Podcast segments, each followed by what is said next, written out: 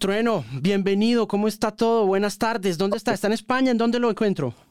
Todo bien, estamos acá en Argentina, amigo. Ok, ¿cómo van las cosas? Muy bien, muy bien, por suerte recién vuelto a España, descansando un poco y ahora vamos a tocar acá en Argentina y en Uruguay, así que se vuelve a las canchas ahora dentro de poquito. Ha sido un año bien ocupado, ¿no? Sí, no, y sí, esto no termina, acaba de empezar. y ha sido una carrera importante desde los 14 años en el hustle, dándole duro, con fuerza. No ha sido fácil, ¿cierto? Eh, y fue, un trabajo de todos los días, también fue un sueño.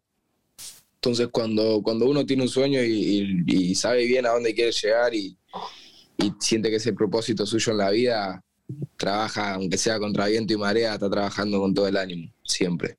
Buenísimo. Mire, hábleme un poco, antes de que nos metamos a hablar un poco de bien o mal, que le estaba diciendo yo a la gente de Sony aquí en Colombia, que me parece uno de los discos, sino el disco más importante que se ha hecho en el rap en América Latina en 2022, sobre los inicios, sobre dónde comienza todo, eh, las inspiraciones, todo, absolutamente todo.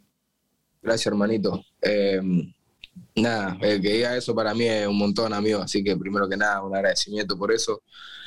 Y después muy contento, amigo, con lo del disco, con tocarlo en vivo, con poder eh, empezar a tocar también en ciertos países de, de Latinoamérica que no, que no, no había podido dar un show, como justamente Colombia, hace poco en Hip Hop al Parque. Nunca había podido tocar en Colombia yo, sí pude, pude haber ido para hacer competencia de freestyle y eso, pero poder ir a, llevar el mensaje a, a las partes de Latinoamérica que, también nada, me, llevo, me llevo enseñanza de, cada país, de cada cultura, de, cada costumbre, eh, pero más allá de eso, ir a ver a la gente, compartir ese mensaje conmigo en vivo y que lo disfruten y que lo vivan es increíble, amigo. ¿Cómo fue la experiencia en Hip Hop al Parque? Hábleme un poco de, de llegar a esa tarima que es muy reconocida en nuestro país como quizá uno de los públicos más difíciles de América Latina.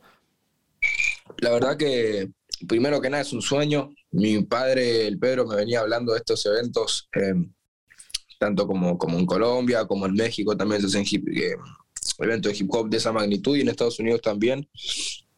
Eh, pero nada, viste, como que siempre Hip Hop al Parque estuvo ahí en la mira, siempre quisimos ir, aunque sea a ver, y, nunca pudimos, nunca pudimos conseguir ni, ni cuadrarlo. Entonces que, justo yo siento que sea todo, todo sale por algo y todo pasa por algo, que justo en este disco que, que hablo tanto de nosotros, de nuestra comunidad, de nuestra tierra, se empiecen a presentar estas oportunidades de, justamente ir a países que no, que, no, que no pude ir ni siquiera a ver los shows, ni, ni a tocar, ni pude estar tanto tiempo.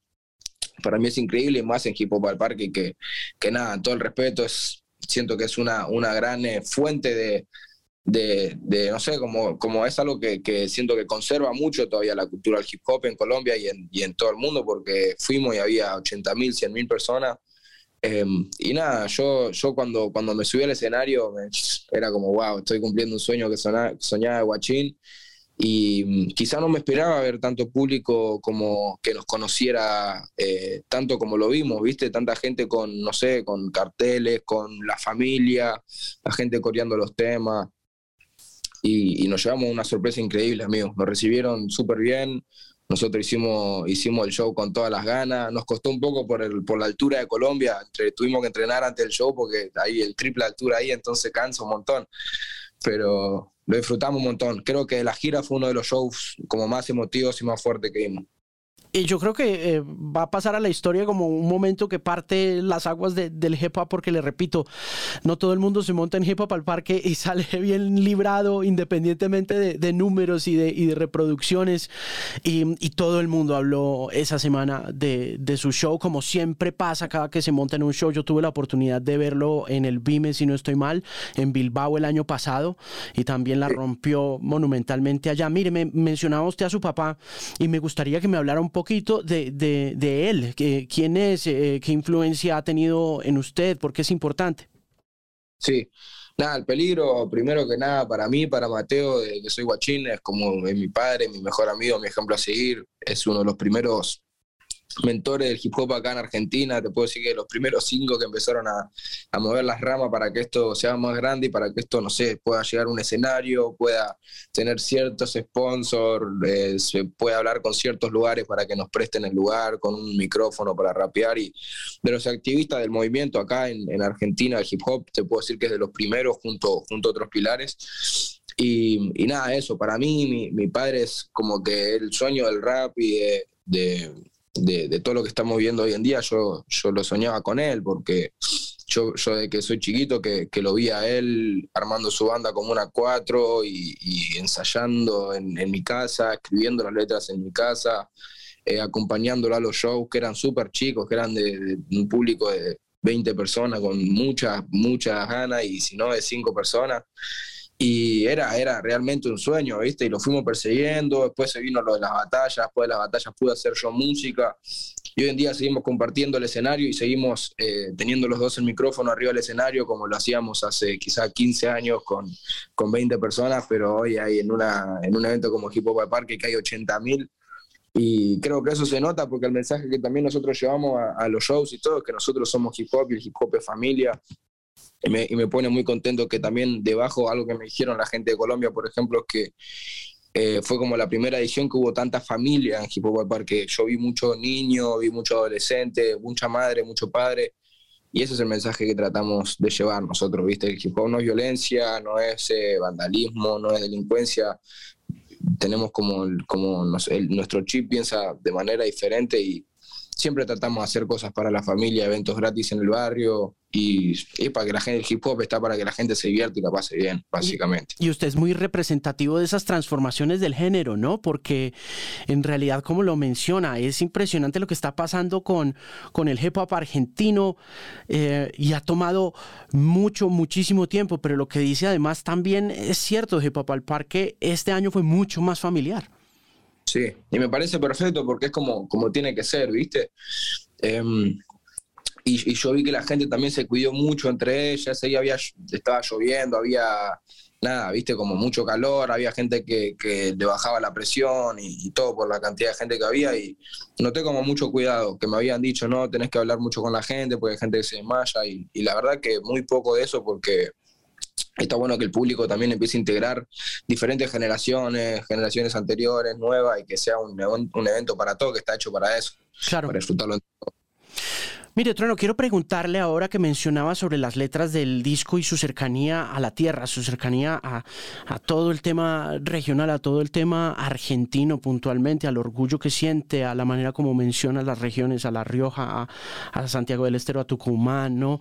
Em, hábleme un poco de bien o mal de la construcción de ese disco, de la naturaleza eh, muy eh, patriótica, por decirlo de alguna manera, si se puede de esa forma.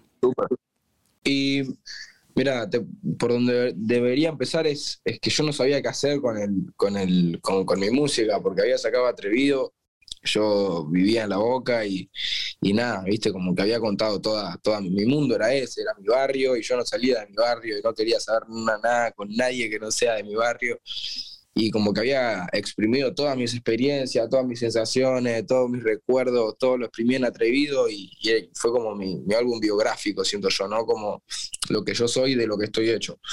Em, y entonces después de eso se vino la pandemia y yo, yo quería seguir escribiendo y, quería seguir haciendo cosas y, y no sabía qué hacer o qué debía hacer o qué tenía que hacer. Entonces, nada, decidimos empezar a juntarnos con, con mis dos productores que son Tatoli y Brian Taylor y, y, el primer, como la primera meta que nos pusimos era hacer un poco las canciones como más eh, orgánicas, con, con, instrumentos, llamar a gente, no sé, a percusionistas, a guitarristas, y partir de los conceptos desde ahí, ¿viste? Y bueno, el disco se fue haciendo a poquito, muy, muy lento, dos años de trabajo hubo y estábamos en pandemia, a veces podíamos ir seis horas al estudio por el toque de queda, a veces podíamos ir un día entero, a veces no podíamos ir. Y bueno, también después se fue abriendo la pandemia, empecé a viajar, empecé a tocar atrevido, empecé a tocar en España, nos fuimos a, Estados Unidos también, tocamos en, bastantes países. Em, y creo que eso también, después de tanto tiempo encerrado y de tanto tiempo de reflexión y todo, me hizo entender un poco más y, expandirme yo en, en, qué represento y qué soy, ¿viste? Empecé a entender que quizás no soy solamente un barrio, no soy solamente la boca o no soy solamente una comuna, sino que, y tampoco soy solamente un país, porque argentino siempre, siempre, o sea, la, Boca y, Argentina siempre fueron como mis dos pasiones súper grandes, ¿no? Y empecé a entender también de a qué más pertenecía, qué, cómo me ve la gente que no me conoce a mí personalmente. Me iba a España y la gente capaz no sabe lo que es el barrio de La Boca, no sabe lo que es la Comuna 4. Eh, fuimos a Holanda, fuimos a Estados Unidos, a Los Ángeles, a esto, y la gente no tiene ni idea que es Boca Junior, no tiene ni idea que es La Boca, el puente. Y, nada, em, también empezando a ver en, el mundo entero, se podría decir, o en otras partes del mundo, eh, a, las comunidades, a las razas diferentes que no, no me había tocado conocer, empecé también a entender a qué comunidad pertenezco yo, que es la comunidad latina y, y, que es una familia que, a la cual yo formo parte y que no es solamente la familia de la Comuna 4 o de, Argentina, sino que es la familia de una raza y de un continente que somos los latinoamericanos. Entonces de ahí como que empezó a, siento yo que, que ahí habrá nacido eh, toda esa búsqueda y como que se abrió esa puerta de empezar a indagar, a buscar, a estudiar y, nada, y ahora como que, como que me siento representado por, por mucho más que antes y siento que soy parte de algo mucho más grande. Más allá de eso, quisiera preguntarle cómo siente el país, cómo siente a su Argentina.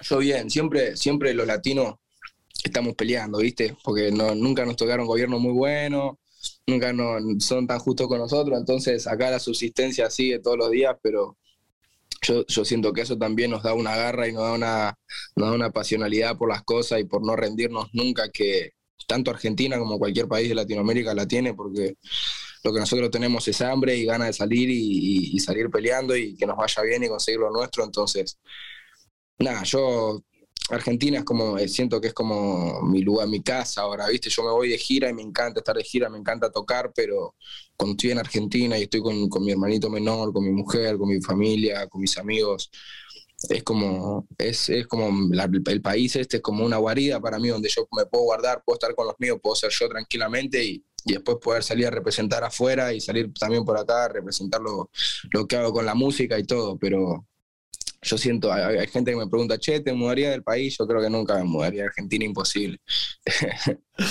no diga nunca porque usted ya está muy, muy, muy importante, está muy grande, a veces toca. me, voy a tener que tomar mucho vuelo, pero no creo irme acá. Mire, em, hablemos de las colaboraciones en bien o mal. Cuénteme así, a grosso modo rápido, eh, con quién decidió colaborar, por qué, cómo fue. Súper, mira, el primero, el primero, primero que se concretó fue Duki. Duki iba a estar en Atrevido y por la pandemia, por, por todo lo que pasó, no se hizo posible y nos, no habíamos quedado con ganas de hacer algo, siempre, siempre hablábamos, che, amigo, que esto, lo otro.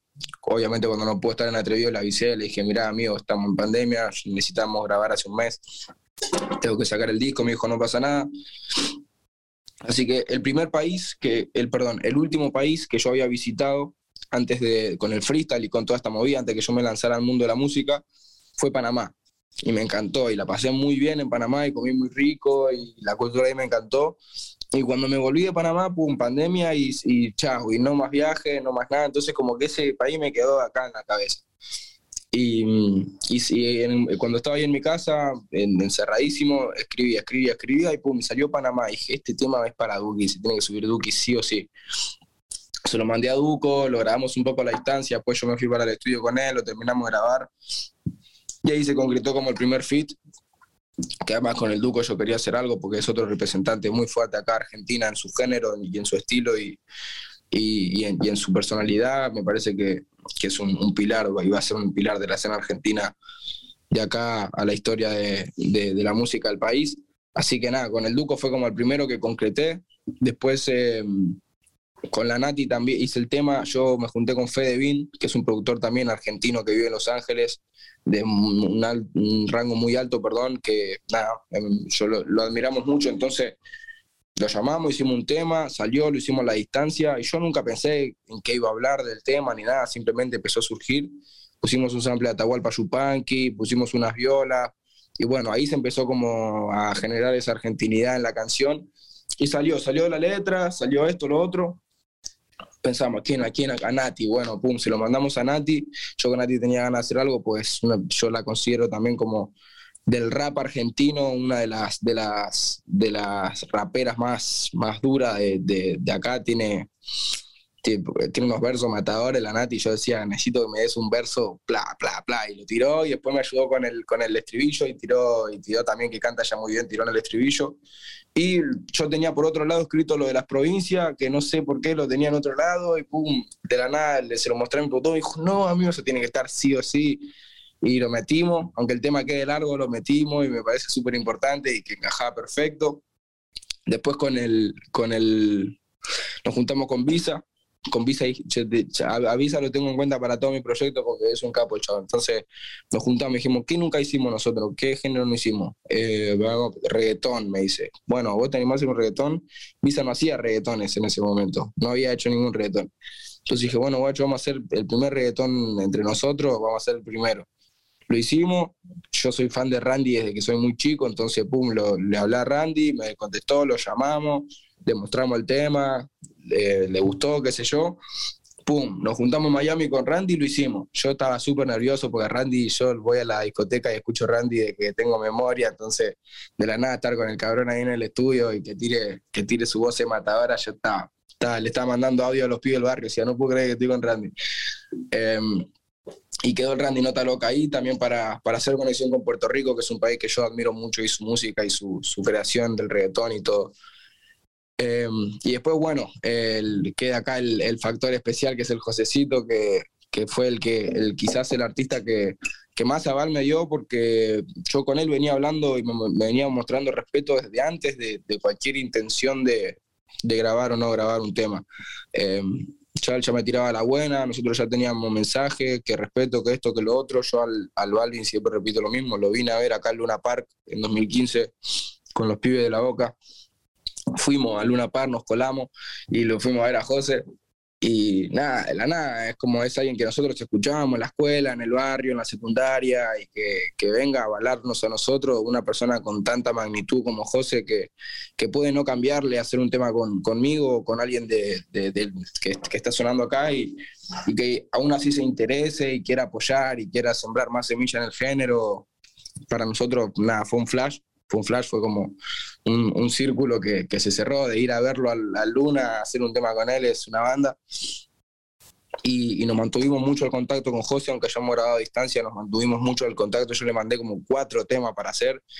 Él me decía, no, yo quiero hacer algo para el barrio, bien para el barrio, así como Ñeri, que suene a la boca, me dice los puentes. Le digo, ok, ok, dame, dame tiempo, dame tiempo.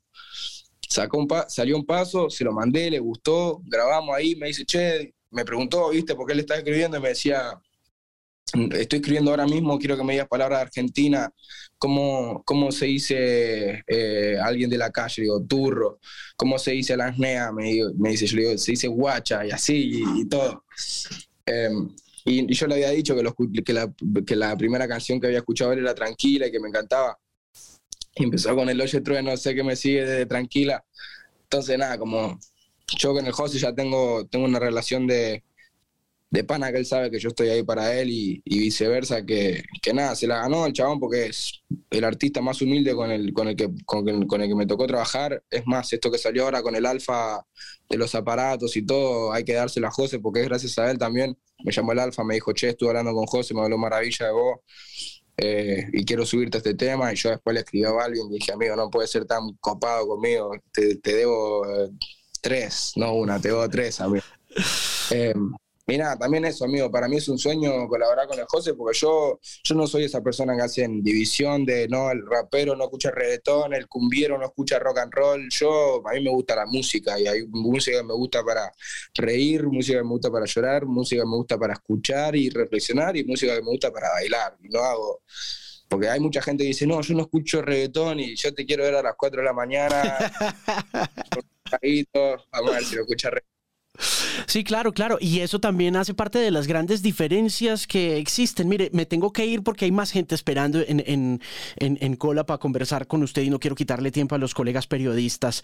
Pero sí, eso, eh, eh, eh, eso me parece importante, ¿no? La forma como también se ha abierto el hip hop y como representantes como usted ven en, en la diversidad de músicas, oportunidades mucho más que obstáculos. Eso es muy bonito, eso es muy, muy chévere.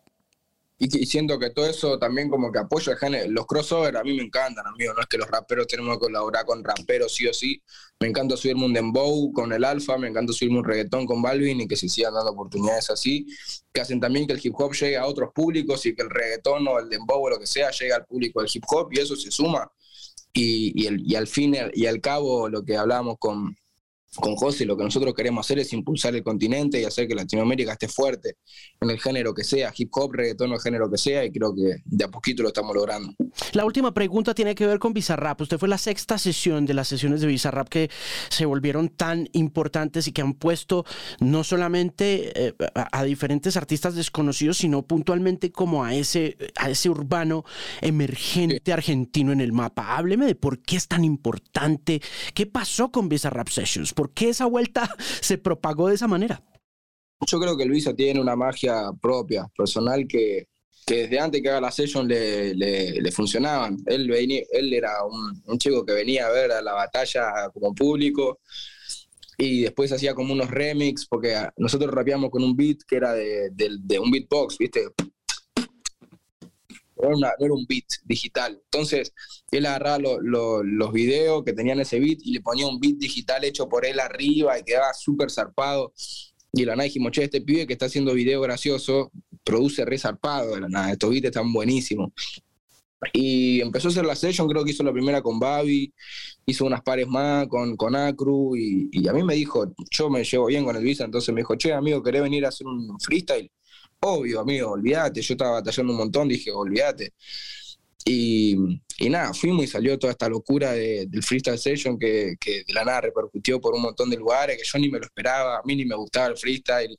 Em, yo dije, no, no lo saquemos, que puedo hacer algo mejor, vengo otro día. Y él me decía, no, no, no. Como que es una persona que quizás yo me esperaba que el Visas sea como, no, tenemos que grabar. Me dice, amigo, ya está, me dice, este sale así como está, no hay que hacerle más nada bueno, vamos a probarle, digo. Y salió zarpado, amigo. Y hoy en día Elvisa también está donde está por, por esa visión que tiene él como productor y como, como, creador de música instrumentales que le va súper bien.